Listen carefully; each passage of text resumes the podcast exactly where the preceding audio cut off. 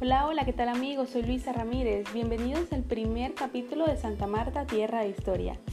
Tantos lugares históricos que tiene la ciudad de Santa Marta, pero para este primer capítulo consideré importante contar la trayectoria de la Quinta de San Pedro Alejandrino, donde murió nuestro libertador Simón Bolívar.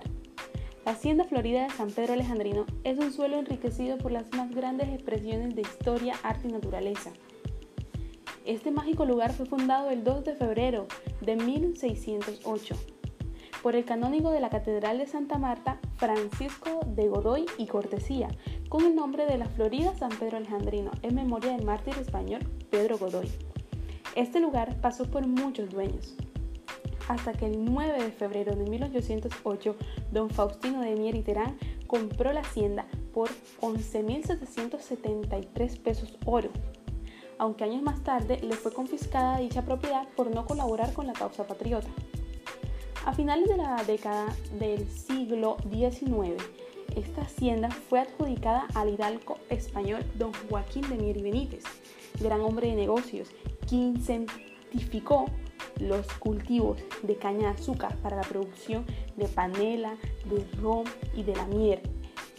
Esta hacienda era la mayor cultivadora de caña de azúcar y productora también. Dato curioso, la hacienda pasó por más de 15 dueños. Los mencionados anteriormente son solo los más importantes.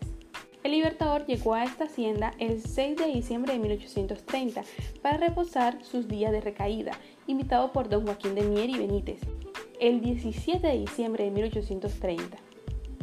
Este lugar quedó marcado por la historia de Colombia y América, tras presenciar la muerte de Simón Bolívar. Al fallecer don Joaquín de Mier en 1861, heredó la hacienda su hijo Manuel Julián de Mier, quien posteriormente, el 2 de febrero de 1891, la vende al departamento de Magdalena, donde se compró 200 hectáreas de hacienda, donde posteriormente murió, por la suma de 24 mil pesos oro. Después de ese momento y hasta ahora, la Quinta de San Pedro Alejandrino es un lugar lleno de historia y magia, un sitio al que no se puede dejar de ir, donde se puede apreciar el área productiva de la hacienda, el jardín botánico y un museo de arte bolivariano hermoso. Además de las instalaciones de la quinta y la esperada narración de los últimos momentos de vida de nuestro libertador en su habitación. Muchas gracias por escuchar mi primer capítulo de Santa Marta Tierra de Historia.